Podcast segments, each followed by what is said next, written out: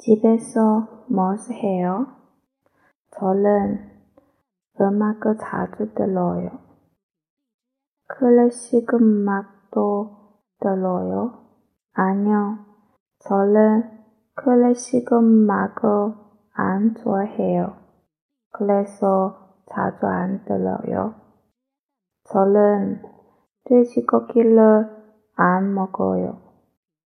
씨는 머리가 안 길어요. 저는 화장 안 해요.